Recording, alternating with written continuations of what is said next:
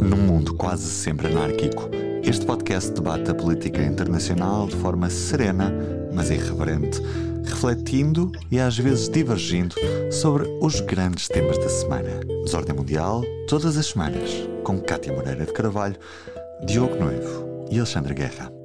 Olá, sejam bem-vindos a mais um episódio do Desordem Mundial. Eu sou a Cátia Moreira de Carvalho, eu estou aqui com o Alexandre Guerra, o Diogo Noivo não teve possibilidade de se juntar a nós, mas eu estou em boa companhia. Olá, Alexandre, como Olá, é que estás? Cátia, tudo bem e tu? Também, tudo bem.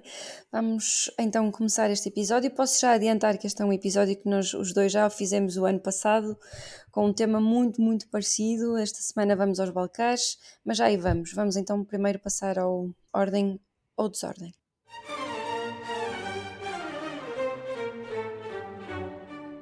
Alexandre, o que é que traz esta semana? Ordem ou desordem? Trago ordem uh, e, aliás, dando seguimento a um tema que falamos aqui na semana passada sobre Guiné-Bissau, um, porque se realizaram-se eleições legislativas, uh, portanto, ontem, domingo, visto que nós estamos a gravar é segunda-feira à tarde. Uh, em princípio, os resultados serão conhecidos amanhã, terça-feira, um, quando este podcast for para o ar.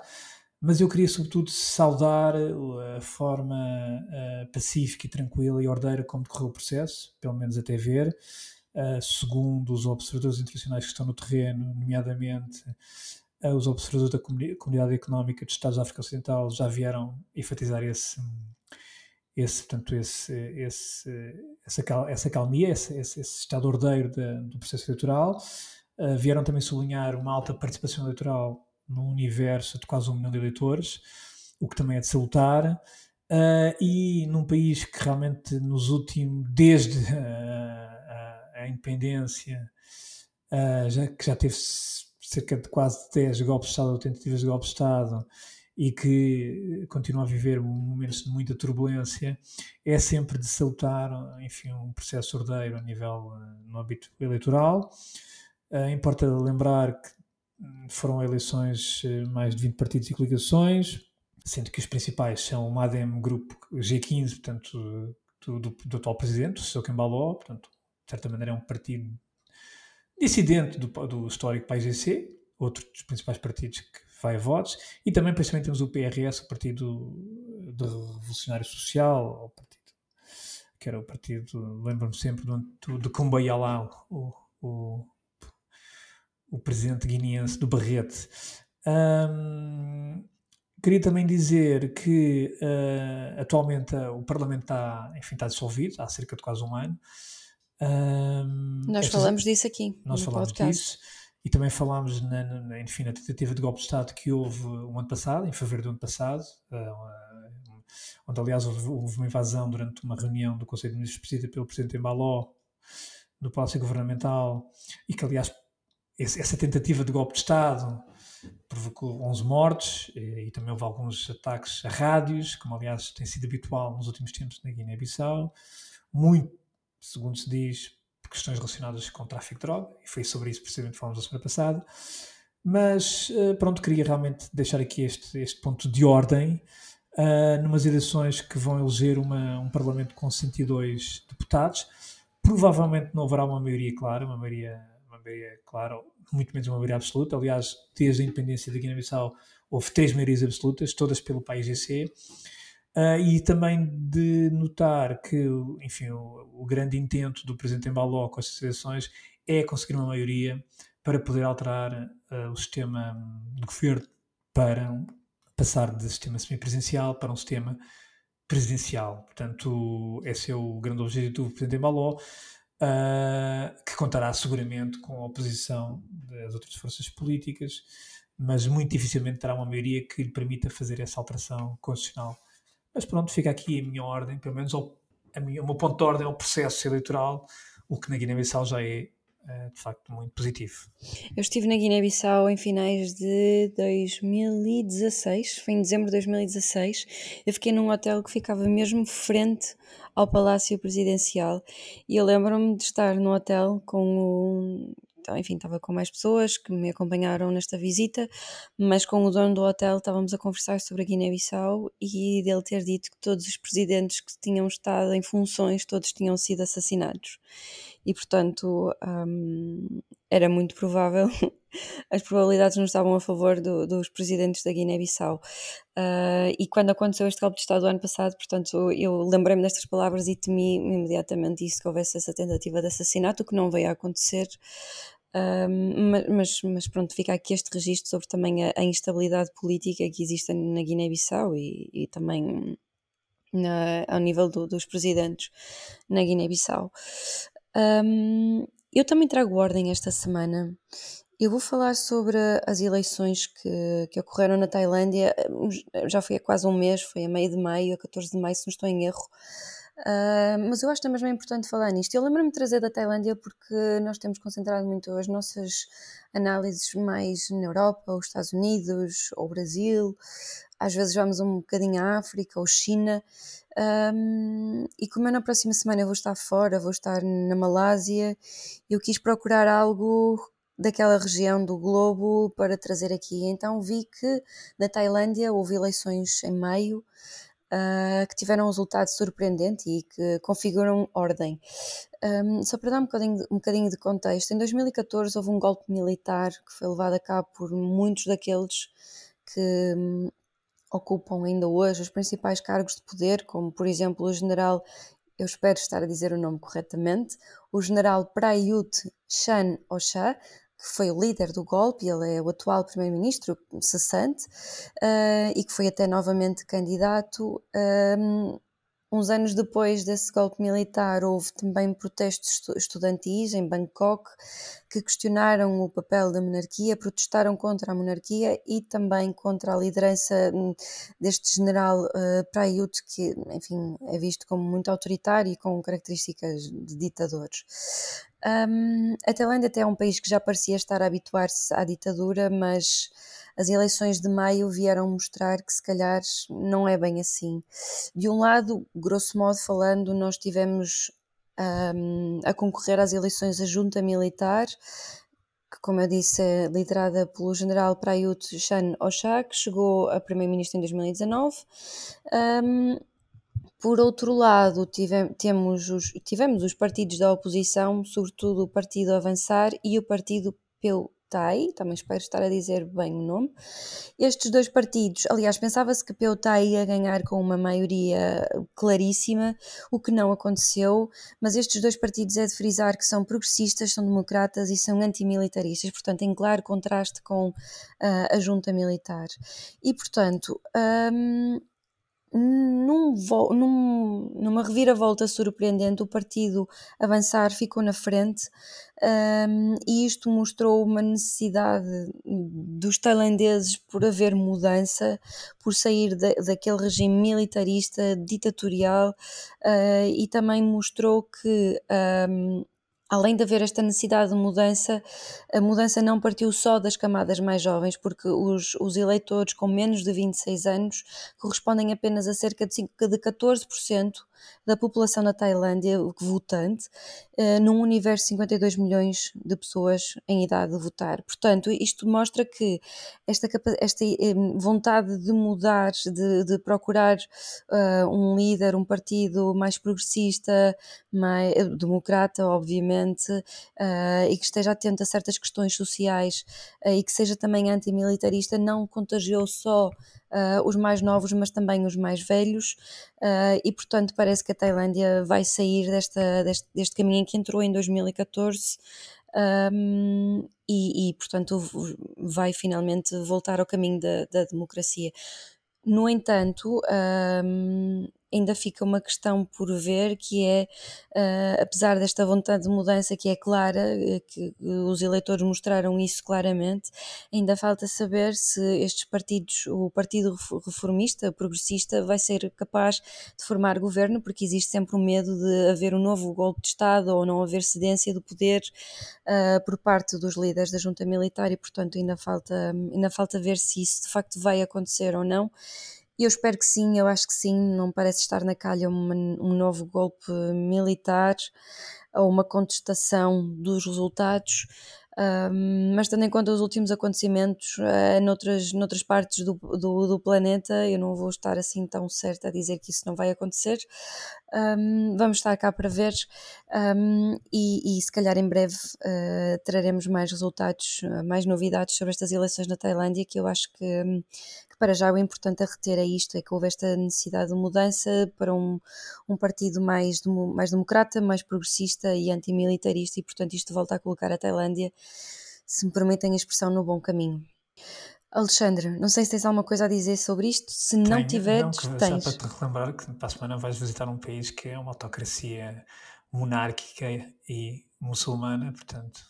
É verdade, é verdade. Uh, e eu espero trazer conteúdos de lá importantes e interessantes para partilhar aqui no podcast. Uh, e já agora que estamos a falar sobre isto, eu ia dizer isto no final, mas aproveito e digo já: na próxima semana, dado que eu vou estar fora e dado que vai haver um feriado na capital da metrópole, Lisboa. Um, o Porto também terá direito ao seu feriado. Uh, nós decidimos então aqui no podcast uh, saltar esta semana, fazermos um intervalo e voltamos no dia 20 com, com um novo conteúdo e se calhar com um conteúdo sobre, sobre um, pelo menos parte dele sobre a Malásia. Sendo assim, se não tens mais nada a dizer, vamos então passar ao ponto de ordem. Order! Order! No ponto de ordem desta semana, eu e o Alexandre vamos aos Balcãs. Na verdade, vamos voltar aos Balcãs. O ano passado, eu e o Alexandre, também numa ausência do, do Diogo, nós fizemos um episódio sobre, sobre aquela zona do, do da Europa, o Kosovo e a Sérvia.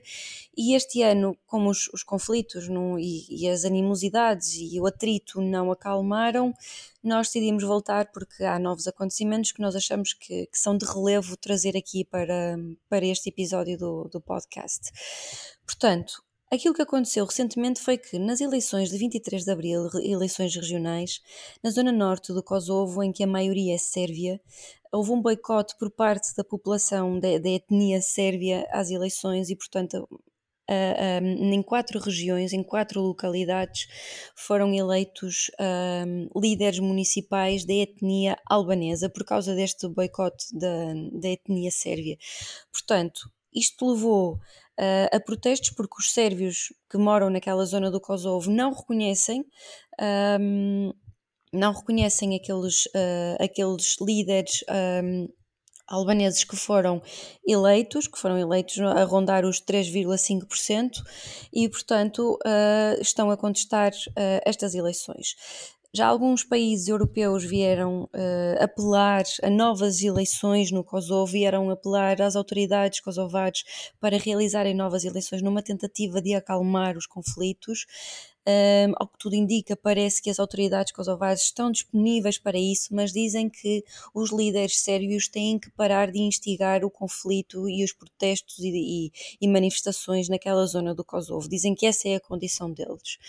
Portanto, um, em consequência disso, os confrontos atingiram militares da NATO e outras pessoas, eh, sendo que alguns militares da NATO ficaram feridos, tiveram que ser assistidos, e portanto isto levou esta, eh, o facto destes militares terem sido atingidos, o facto de haver novos conflitos, levou a que a NATO uh, um, prometesse um novo contingente de militares na ordem dos 700 para ser despedido para o Kosovo numa tentativa de acalmar os ânimos.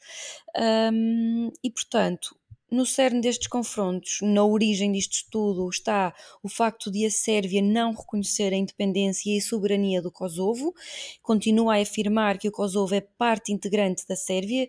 Até recentemente, no, no torneio de Roland Garros, uh, o tenista Djokovic escreveu que uh, uh, o Kosovo faz parte do coração da Sérvia, o que veio exaltar ainda mais os ânimos. E também, por outro lado, além da Sérvia não reconhecer a independência e soberania do Kosovo, um, os dois governos, ou seja, o governo da Sérvia e do Kosovo, têm figuras ultranacionalistas, o que também tem impedido o processo de paz, a concretização do, do processo de paz.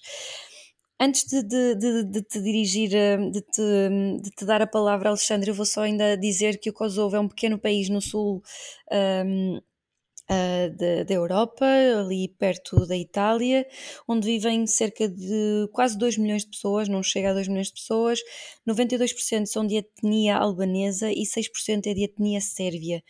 Este país é um dos, mais, é um dos países mais novos, foi independente, declarou a independência em 2008, depois de uma guerra que matou mais de 10 mil pessoas e, e, e é reconhecido pela maior parte dos Estados dos países. No entanto, ainda existem alguns que, que não reconhecem, nomeadamente a Sérvia, e portanto isto ainda está na origem do, dos conflitos entre estes dois países. Alexandre, a primeira pergunta que eu te faço, e este é um, sei que é um tema que, que, te, que te, interessa bastante e que tu segues, segues bastante de perto. Um, onde é que te parece que este conflito vai dar? Achas que há, achas que há possibilidade de realização de novas eleições? Achas que isto pode acalmar uh, o conflito que tem existido entre, entre, estas duas partes ou isso vai ser apenas um, um penso na ferida? Eu, antes de ir à tua pergunta, deixo aqui duas passagens de dois programas nossos anteriores, um de final de novembro. Ordem ou desordem? Posso começar eu, vou começar com ordem. E vou falar sobre um tema que tem sido notícia hum, há umas semanas, a relação tensa entre o Kosovo e a Sérvia, uh, sempre um ponto de, de, enfim, de grande discórdia e uma espécie de rastilho naquela zona dos Balcãs mas uh, para dizer que uh, na semana passada, na passada quarta-feira, uh, alcançou-se um acordo, enfim, sobre a égide União Europeia, mais concretamente sobre, sobre a, batuta do José Borrell, um acordo que veio, enfim, veio pôr fim à, à, à polémica das matrículas das, dos automóveis, ou seja...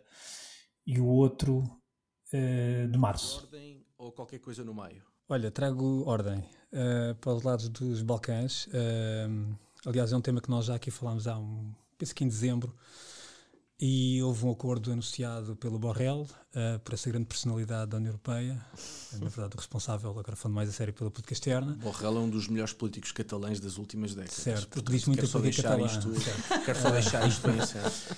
Mas foi alcançado um acordo, mais um, entre o Kosovo e a Sérvia, Uh, foi anunciado um sábado pelo próprio Borrell na Macedónia do Norte. Uh, o que acabamos de ouvir são, enfim, foi, sou, sou eu, na verdade, deu para perceber isso. Não é aqui nenhum exercício narcísico. Uh, é simplesmente porque hoje, quando estava a preparar este, este podcast, um, lembrei-me de algo que tenho lido, tenho lido nos últimos dias, que em alguma imprensa, sobre estes acontecimentos que a Cátia acabou de relatar, em que, enfim, dá, dá, a entender que de um momento para o outro uh, surgiu um caso no Kosovo. Uh, surgiu agora aqui uma questão relacionada com eleições. Uh, e, e, e, estar a ouvir estes episódios mais antigos do podcast, um de março e outro já de novembro, de facto percebe-se que nada disto é novo. no fundo, são uma sucessão de, de episódios, em alguns casos estamos a falar de, realmente de episódios, de, enfim, pretextos, uh, que no fundo uh, não servem mais do que para acicatar aquilo que são nacionalismos.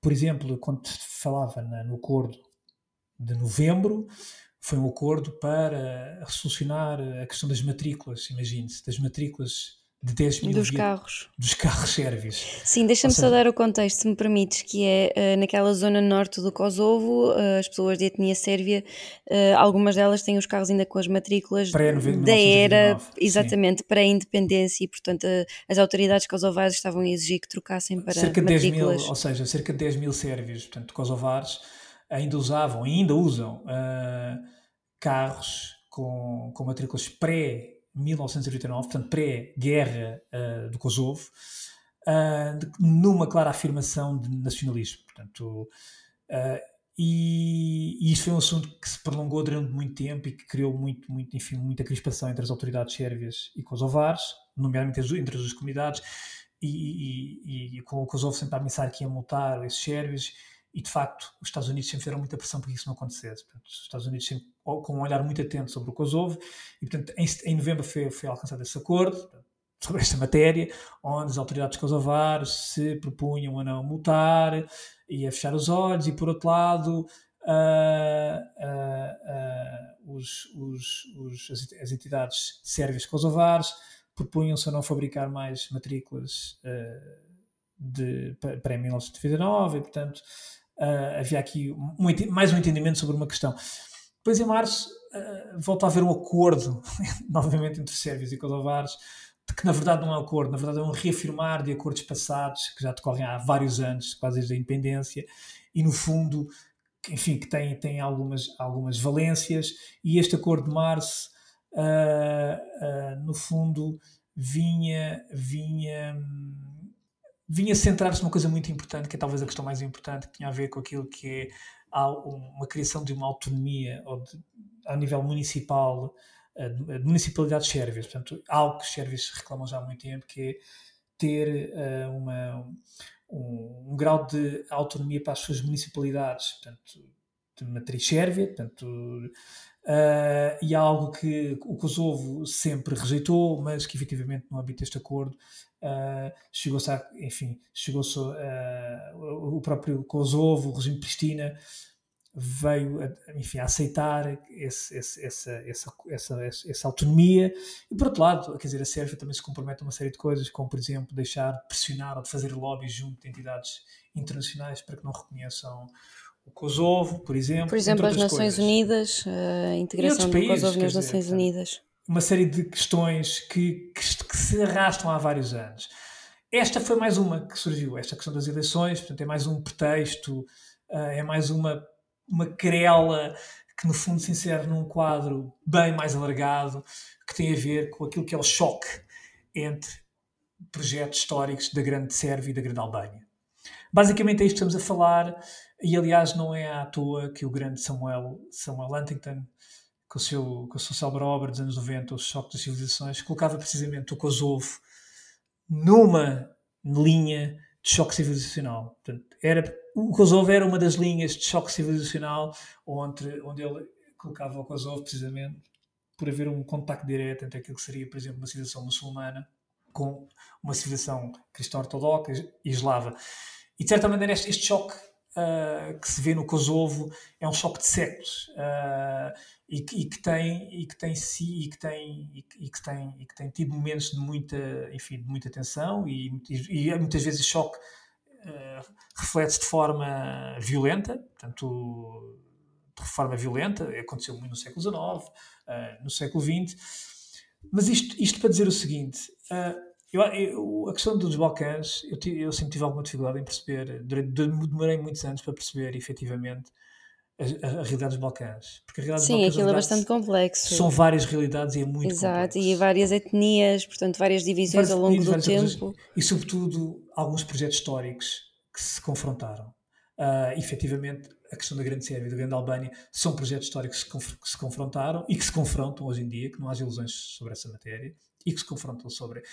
Na Sérvia há um sentimento, apesar de tudo, enraizado, de que uma parte do Kosovo, não será o Kosovo tudo, mas uma parte do Kosovo é Sérvia. Uhum. Uh, da maneira que na Albânia há um sentimento generalizado de que uma parte do, do Kosovo é Albânia. Uh, aliás, o Kosovo, de certa maneira, acabou por ser um. A guerra do Kosovo acabou por ser um, precisamente uh, provocada e instrumentalizada precisamente por esses dois grandes projetos em confronto. De um lado a Sérvia e do outro lado uh, a Albânia, não é? Um, e, e, nós não podemos esquecer realmente desses, desses confrontos históricos e desses projetos nacionalistas para perceber o que se passa no Kosovo atualmente. Há pouco perguntaste-me sobre a questão das eleições, se, se, se, a ferida pode ser resolvida. Não, a ferida está lá e não vai ser resolvida. Exato. Uh, é o que eu também acho. A ferida está lá e não vai ser resolvida. A ferida é muito, uh, é uma ferida muito viva, como aliás, por exemplo, temos também na questão da Bósnia na República Sérbica, portanto, uma, das duas entidades que compõem a Bósnia uhum. resultantes dos acordos de Dayton, de 1995, portanto, que puseram fim à Guerra da Bósnia, e, e, e, portanto, essa cicatriz que está lá na República Sérbica continua lá e está muito viva. Uh, e, e são, são, são feridas que facilmente inflamam, facilmente uh, voltam a estar num estado de, de, de digamos, de, carne viva, se, se os ouvintes me permitem a expressão. Esse, no Kosovo é, um, é, um, é, um, é uma, uma das, das, feridas, outra ferida realmente é na República Sérbica. E quer num lado, quer no outro, de facto, são territórios que, do, do, do lado nacionalista mais sérvio, consideram que são territórios um, sérvios. Ou seja, a, a, a, atual construção geográfica daquela região para a Sérvia efetivamente não faz sentido. E, e, e de certa maneira foi, uma construção que foi imposta uh, no caso da, República Sérvia em 1995, portanto com os acordos de Dayton, e no caso do Kosovo foi imposto na, a seguir à guerra de 1998-1999, que culminou com, com os bombardeamentos portanto, sobre a Jugoslávia, portanto, liderados pelos Estados Unidos, portanto, no fundo foi, digamos, o corolário daquela, daquela política intervencionista do Bill Clinton uh, e, que, e, que, realmente teve nos bombardeamentos da Jugoslávia, para quem se lembra, uh, o seu, quer dizer, o seu expoente máximo, que aliás foram bombardeamentos feitos à, à revelia do Conselho de Segurança das Nações Unidas. Uh, e, e, portanto, essa, essa, essa, essa, essa, essa, ou seja, esse, esse, esse essas duas realidades um, continuam muito evidentes e, e, e a, a, lógica dos projetos nacionalistas dos Balcãs continuam presentes, ora sendo mais ou menos atenuados, continuam lá. Claro, e, é a memória cultural a funcionar, não é? Isto é tudo transmitido através de ritos, textos, sentimentos, enfim. Um, e, Sim, há uma herança... isto é transmitido, é exatamente é essa herança de geração para geração e não, claro, não se e há uma, herança, exato, há uma herança, há uma herança histórica uh, que, que, pesa sobre aquelas regiões, sobre aqueles políticos. E, depois há e aquela sensação que... de, de, problema que nunca está resolvido também. Que nunca está resolvido e o problema é que, é que questão, houve questões que foram criadas de forma artificial, muito numa lógica, temos que perceber que muito do que estamos a viver nos Balcãs, uh, havendo antecedentes históricos, é verdade, uhum. uh, de longa data, de, de séculos até, mas houve, houve, houve uma série de erros que foram cometidos nos anos 90, uh, ah, na ressaca daquilo que foram as, a guerra da chamada a guerra da Jugoslávia, que teve vários componentes, e depois a guerra do Kosovo, que uh, foram tratados de uma lógica uh, de imperialismo, portanto, no, momento, quer dizer, unipolar dos Estados Unidos, onde de facto nos anos 90 os Estados Unidos tinham, enfim, uma, uma preponderância sobre o sistema internacional que era completamente não tinha, não era, não era desafiada por ninguém, quer dizer. Sim, é e numa altura que os Estados Unidos, e que por um lado é preciso ver que discutia-se, uh, por um lado, aquilo que era uh, o, o alargamento à NATO, aquilo que era o posicionamento da Europa no pós-Guerra Fria, não nos podemos esquecer isso, e por outro lado, apesar de tudo, ainda havia uma lógica americana de. de manter as suas zonas, digamos, de, de influência uh, em algumas regiões do globo, nomeadamente dos Balcãs, e para isso mesmo recorrendo, uh, por exemplo, como foi no caso da Guerra do Kosovo, uh, aos aliados, por exemplo, muçulmanos, como aconteceu uh, na Guerra do Kosovo, onde claramente os Estados Unidos tiveram o apoio e apoiaram o exército de liberação do Kosovo, que foi claramente um exército que teve formação e que teve muito apoio, por exemplo, de afegãos, teve, nomeadamente, da, própria rede de Bin Laden. Isto foi antes do 11 de setembro, é preciso ver. Sim, Portanto, sim. E, e, na altura imperava muito uma lógica, essa lógica nos Balcãs, uh, e nomeadamente, quer dizer, houve um apoio muito via Albânia à, àquilo que foram a, a muitos, uh, o exército, ou, naquele caso era o exército de adaptação do Kosovo, que a determinada altura, nos anos, enfim, por volta de 1900, 1926 e 97, desencadearam uma ofensiva contra a minoria sérvia no Kosovo muito brutal. Deixa-me só dizer uma, coisa, uma coisa que eu acho relevante referir aqui. Estavas a falar da parte dos muçulmanos e lembrei-me que nós tendemos a pensar que a questão dos foreign fighters, dos combatentes estrangeiros, dos combatentes terroristas estrangeiros, aconteceu só com o Estado Islâmico ou então aconteceu com a guerra na Ucrânia, desde 2014 até agora. Mas um dos maiores teatros também de, de, de, de foreign fighters também foi. Foi o Kosovo. Sim, sim, claro. Sim pessoas esquecem-se. É, foi até, serviu, desculpa, serviu até de campo de treino campo para de treino, muitos. Mas dos, foi um programa, um programa sim, massivo. Dos, dos, dos terroristas, claro. uh, sim, sim. Há, há, um deles. Via Albânia, via Macedónia. Exatamente. Portanto, um seja, deles do Estado Islâmico era bastante conhecido, que era o conhecido como o checheno, e ele tinha experiência Mas vieram muitos chechenos. Desse, desse teatro, houve, houve muitos guerrilheiros chechenos muçulmanos que vieram precisamente. Uhum. Combater contra os sérvios no Kosovo. Exatamente. Precisamente porquê? Porque e, e, e, portanto, e quem liderou esta campanha foram sobretudo os Estados Unidos, com a Europa a assistir portanto, a este, a este. Ou seja, houve uma construção uh, houve um redesenhar dos Balcãs muito à imagem daquilo que os Estados Unidos queriam, uh, precisamente no, ainda muito na lógica de Guerra Fria de uh, manter uma influência, portanto, muito americana naquela região, uh, fragilizar ao máximo a Sérvia, para fragilizar também a Rússia. Portanto, isso ainda se manteve muito numa altura em que, em que, em que, os Estados Unidos, de facto, não tinham qualquer uh, desafio, uh, qualquer potência que os desafiasse. Quer dizer, a China Exatamente, não, não contava sim, ainda China, e a Rússia estava, enfim, estava nos anos sim. de Boris Yeltsin completamente prostrada, portanto, sem qualquer capacidade. E a Europa, portanto, não teve nenhuma voz praticamente uh, de poder nesta matéria, pelo contrário, uh, foi sempre. Uh, acabou por seguir sempre atrás daquilo que os Estados Unidos quiseram. Nós não podemos esquecer que, que a questão do Kosovo, que hoje estamos a viver, na verdade, se formos a, uma, a, um, a, um, enfim, a, um, um período mais curto da história, quer dizer, começa com o final da Guerra Fria e com a fragmentação da Jugoslávia, não é? Portanto, da antiga Jugoslávia. E que, que em 91 se dá a, a, primeira independência, portanto, daquilo que era a Jugoslávia, uh, com a Eslovénia.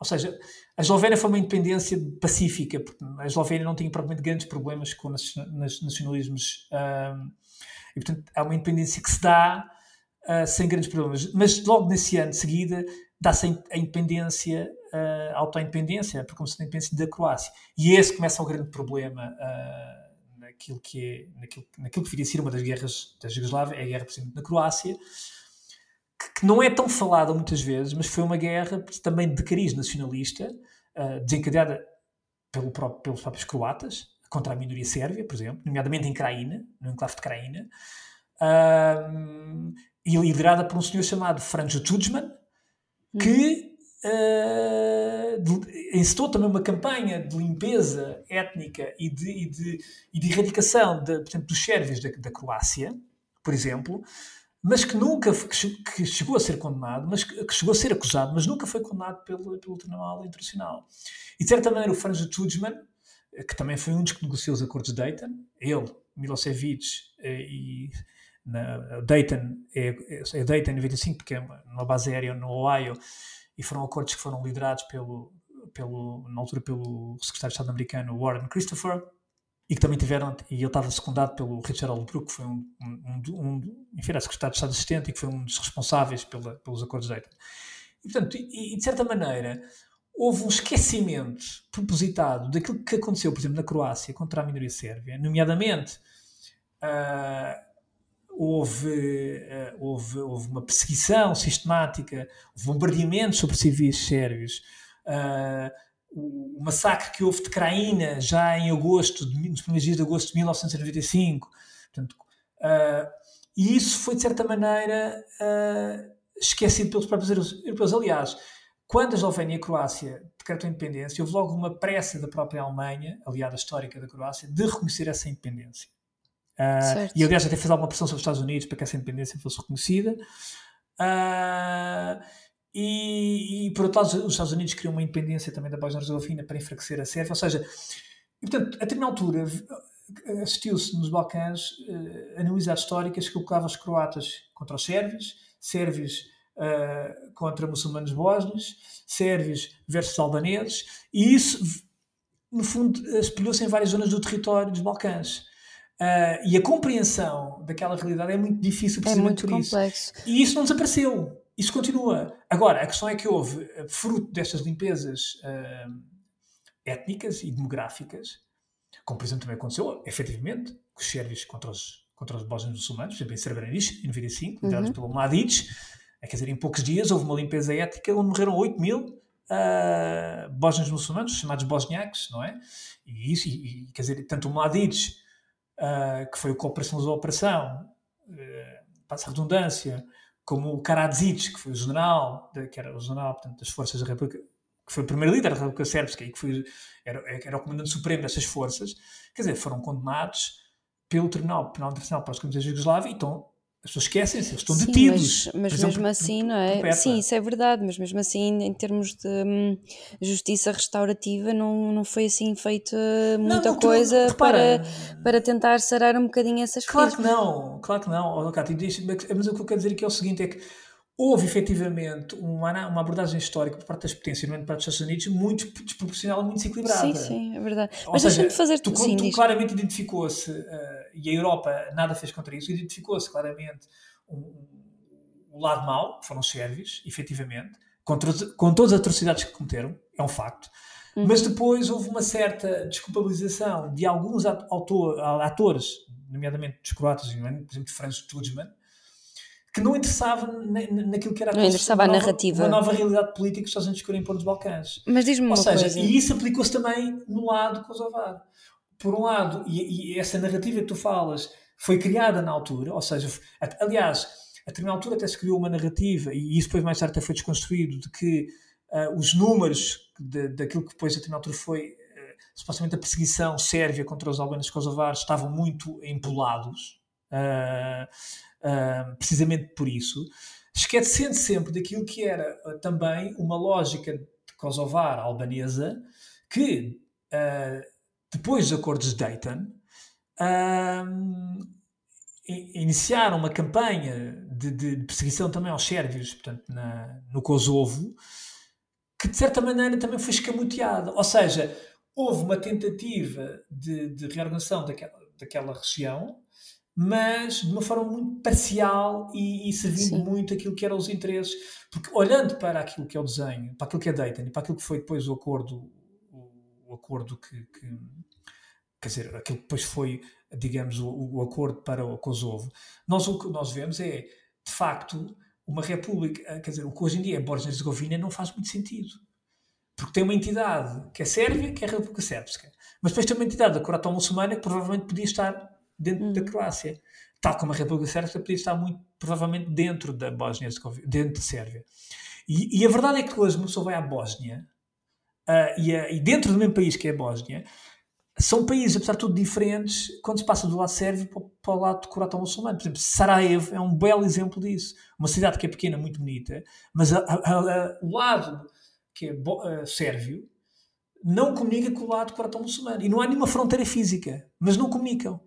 Se, ou seja, são realidades completamente distintas. Isso também é tudo reflexo destas complexidades e destas, destas animosidades claro, que nunca foram claro. resolvidas. Como tens no, como tens no Kosovo. Mas deixa-me fazer-te uma pergunta, Força. que é recuperar aquilo que tu estavas a dizer, de que um, muito daquilo que foi feito foi feito de forma artificial e foi para enfraquecer a Sérvia que, uh, enfim, é aliada da Rússia e que ainda hoje em dia defende muito Sim. aquilo que se passa na Rússia.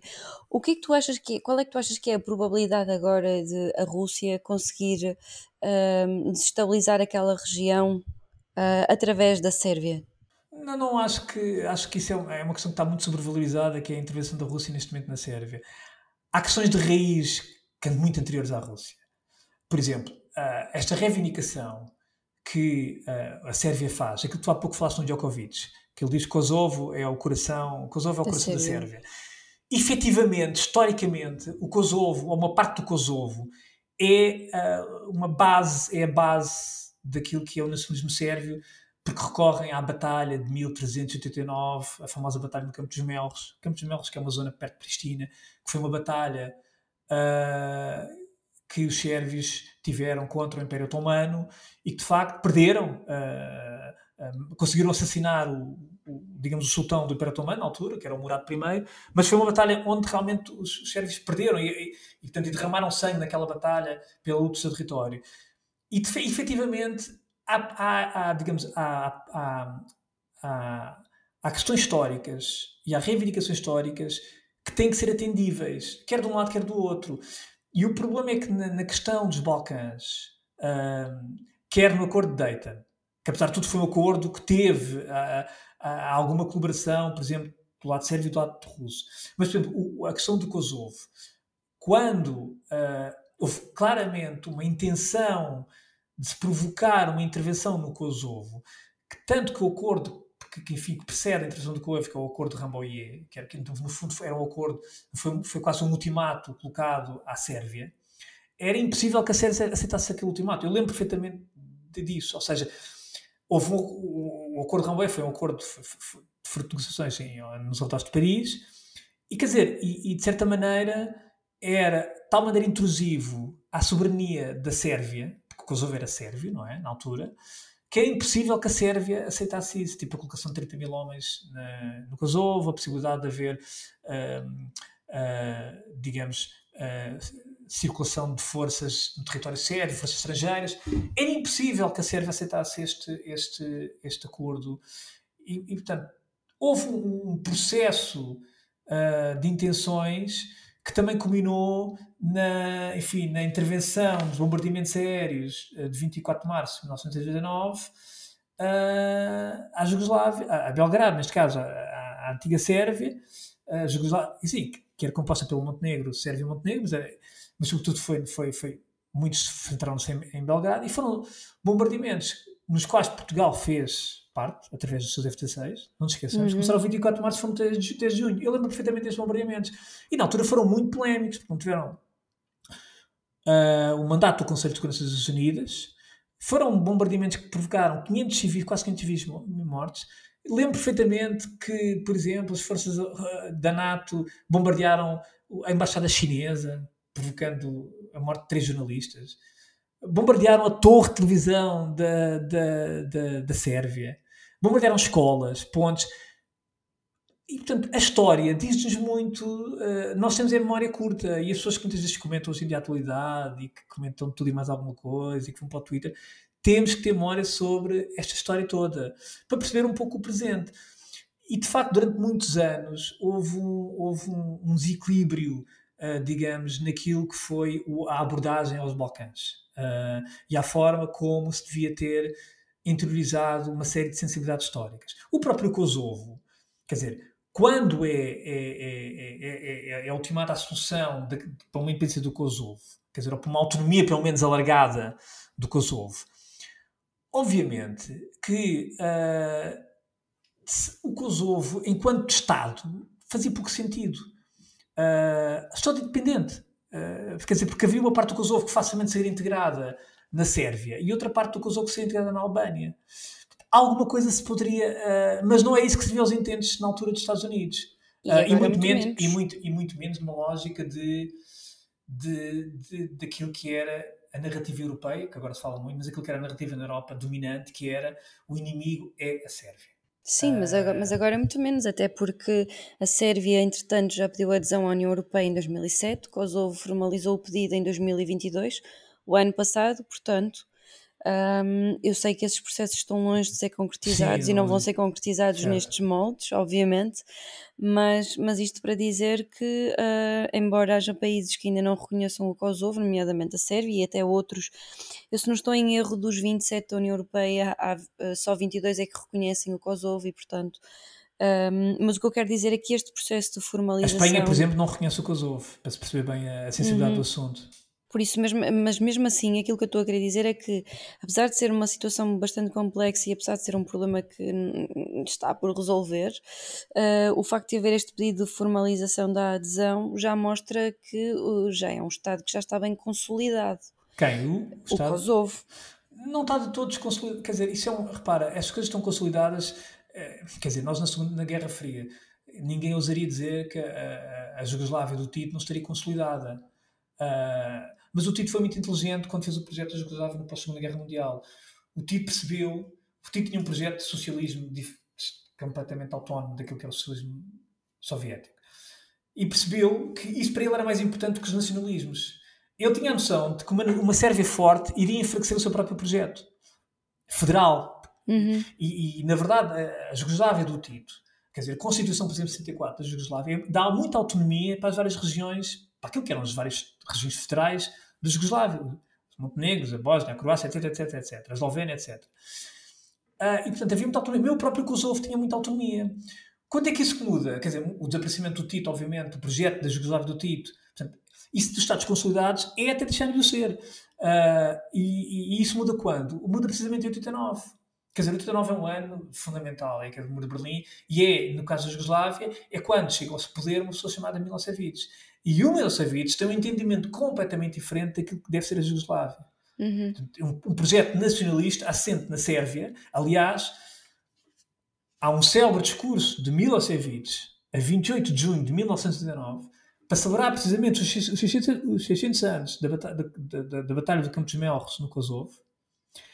onde ele vai, precisamente, eh, à zona do, da batalha, ao pé de Pristina, e faz um, um, discurso, portanto, a 28 de junho de 1989, onde, precisamente,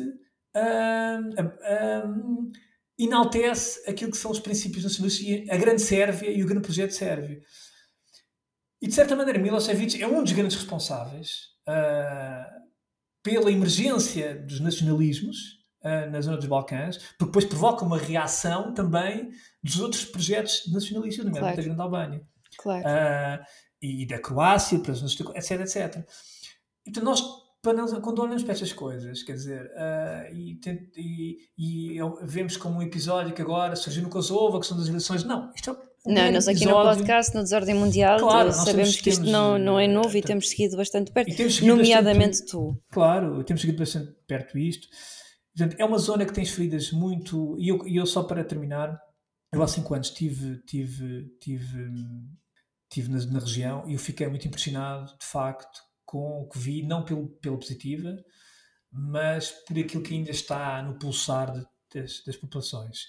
E uma pessoa, quando visita, por exemplo, Srebrenica, uh, ou quando anda na, a sentir as sensibilidades, por exemplo, de sérvios, ou depois vai para um lado do coração muçulmano, uh, sente que estas regiões. Uh, que, que, que estes, estas animosidades, que estes, estas rivalidades históricas, nacionalistas, uh, não se resolvem uh, com este tipo de tratados, não se resolvem uh, de uma forma artificial. É preciso ter, também ter alguma coragem para encontrar soluções que pelo menos permita acomodar estas, e isso foi o que faltou nos anos 90, nomeadamente na Europa, a Europa muito fraca. E, Se calhar agora maneira, não seria igual. Não, agora, agora há uma questão que é importante, que é, que é preciso que a Europa aí tenha um trunfo forte, que é a questão da integração. Aliás, é preciso ver que, por exemplo, a detenção do Mladic e do Karadzic e do Milosevic só foi possível com a colaboração das autoridades sérvias. E porquê? Porque, efetivamente, as autoridades sérvias tinham uh, a adesão da União Europeia no horizonte. E, portanto, a União Europeia não pode descurar a adesão da União Europeia, não pode descurar esses processos, porque esses processos são fundamentais para, efetivamente, dar algo a esses países para que possam, nomeadamente à Sérvia, para que possa uh, ter uma construção com a Europa porque a Sérvia, apesar de tudo, é europeia. Portanto, nós falamos muito na Ucrânia agora, mas não nos podemos esquecer que a Sérvia é muito europeia. Mas vai a Belgrado e é uma cidade europeia. Portanto, é uma cidade espetacular. A Sérvia é, é, é Europa. Portanto, não podemos esquecer também estes, estes, estas, estas questões. Portanto, uhum. E, portanto, a Europa aqui tem, de facto, uhum. um instrumento fundamental não pode um trunfo, não é? Para um não, trunfo e é um instrumento para ajudar no, no, processo de negociação da paz da paz, ou pelo menos de estabilidade, que eu não gosto de falar Sim. muito em paz nestas regiões, gosto mais de falar em estabilidade uh, e, portanto, a Europa não pode, tem que ter líderes fortes e com coragem.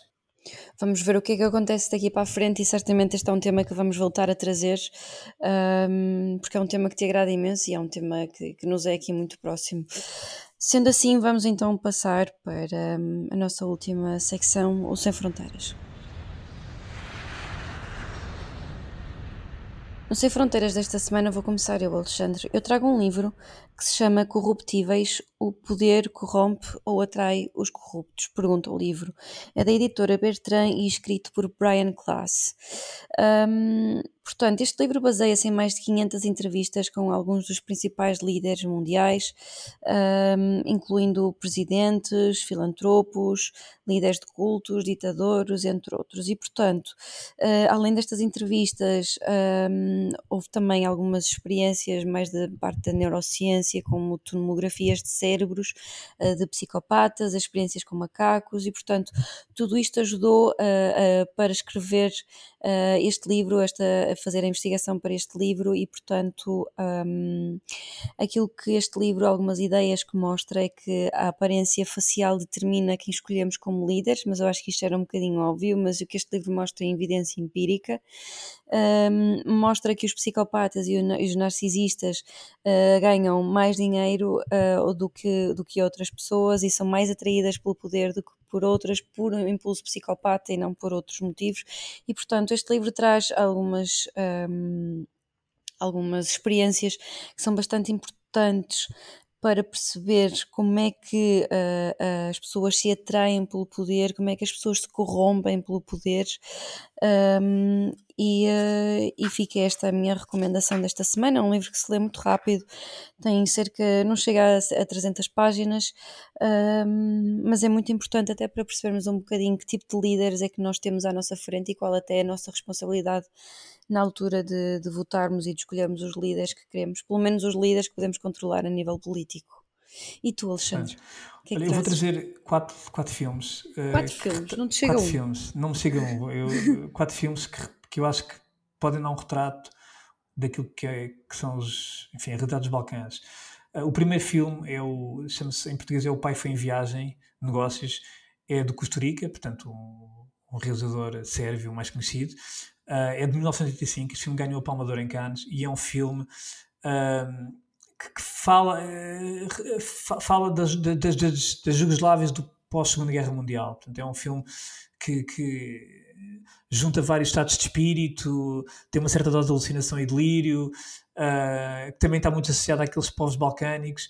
E, e, e, acho que é um filme que descreve muito bem, uh, centra-se numa família de Sarajevo, portanto, acho que é um filme que descreve muito bem uma determinada uma determinada forma de estar. Depois o segundo filme é também do Costa Rica, é o famoso Underground, uh, de 1925, também ganhou a Palma de Ouro em Cannes, é um filme, este é o filme eu lembro, o outro era muito miúdo, era em 95, este 95 eu lembro-me quando surgiu, foi um filme que de facto teve muito sucesso, é um filme que no fundo retrata um bocado, eh, faz todo o percurso da Segunda Guerra Mundial até à atualidade, até à Guerra dos Balcãs, um, é, é, aliás foi o filme que colocou a Costa Rica no mainstream e até foi uma altura em que Costa Rica começou a ser, até a ser muito seguida em Portugal. Depois ele foi uma pessoa que começou a vir Portugal várias vezes e até, até a dar concertos, etc. Portanto, é um filme que é imperdível. Quem não viu é um filme imperdível. Portanto, esse é um filme, é um filme que, já é, que eu já me lembro bem.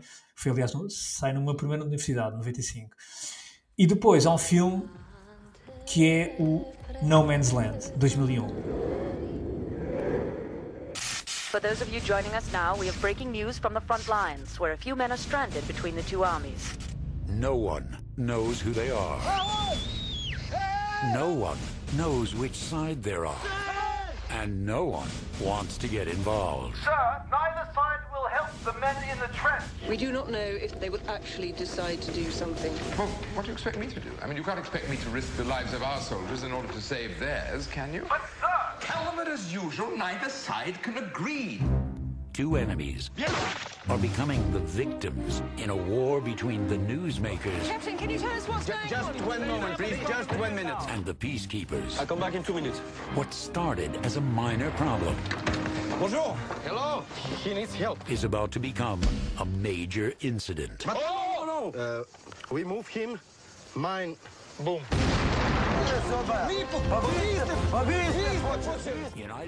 O No Man's Land um, é um filme que uh, basicamente conta a história de dois soldados, uh, um bósnio e outro sérvio, que são apanhados uh, entre as duas linhas de combate, ou seja, estão em terra de ninguém. Uhum. E passa-se na Guerra da Bósnia, 93, e é um filme que é uma sátira àquilo que foi, digamos, o papel da UNPROFOR. Uh, a UNPROFOR foi uh, a força das Nações Unidas que uh, interveio entre 92 e 95 nos Balcãs, nomeadamente na Bósnia e na Croácia.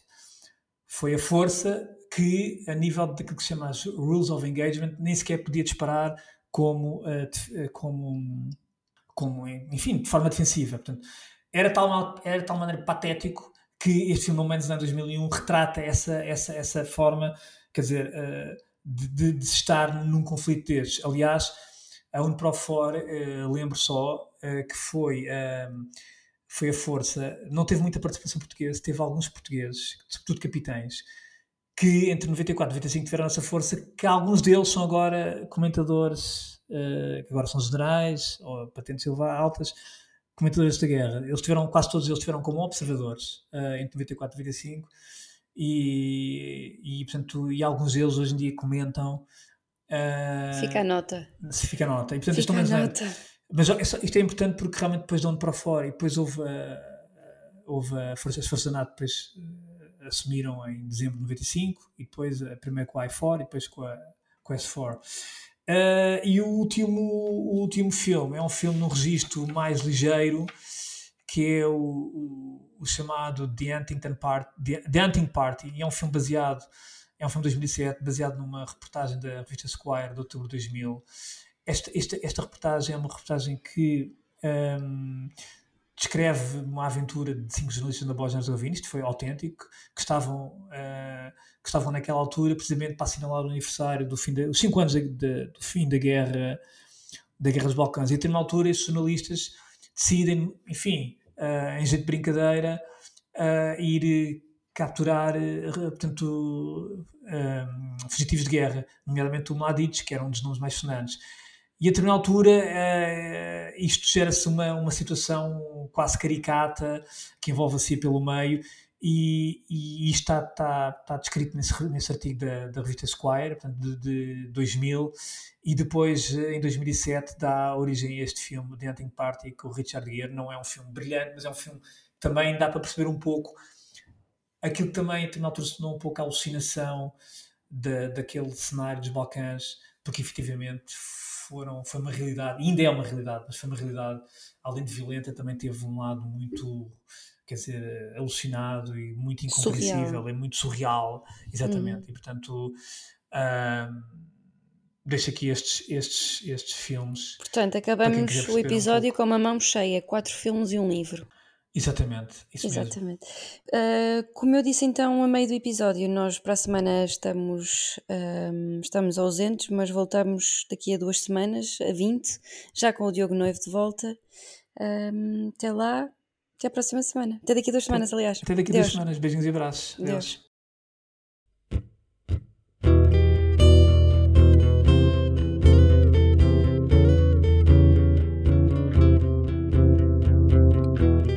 Pode voltar a ouvir este e conhecer novos episódios em público.pt e na sua aplicação para podcasts. O público fica no ouvido.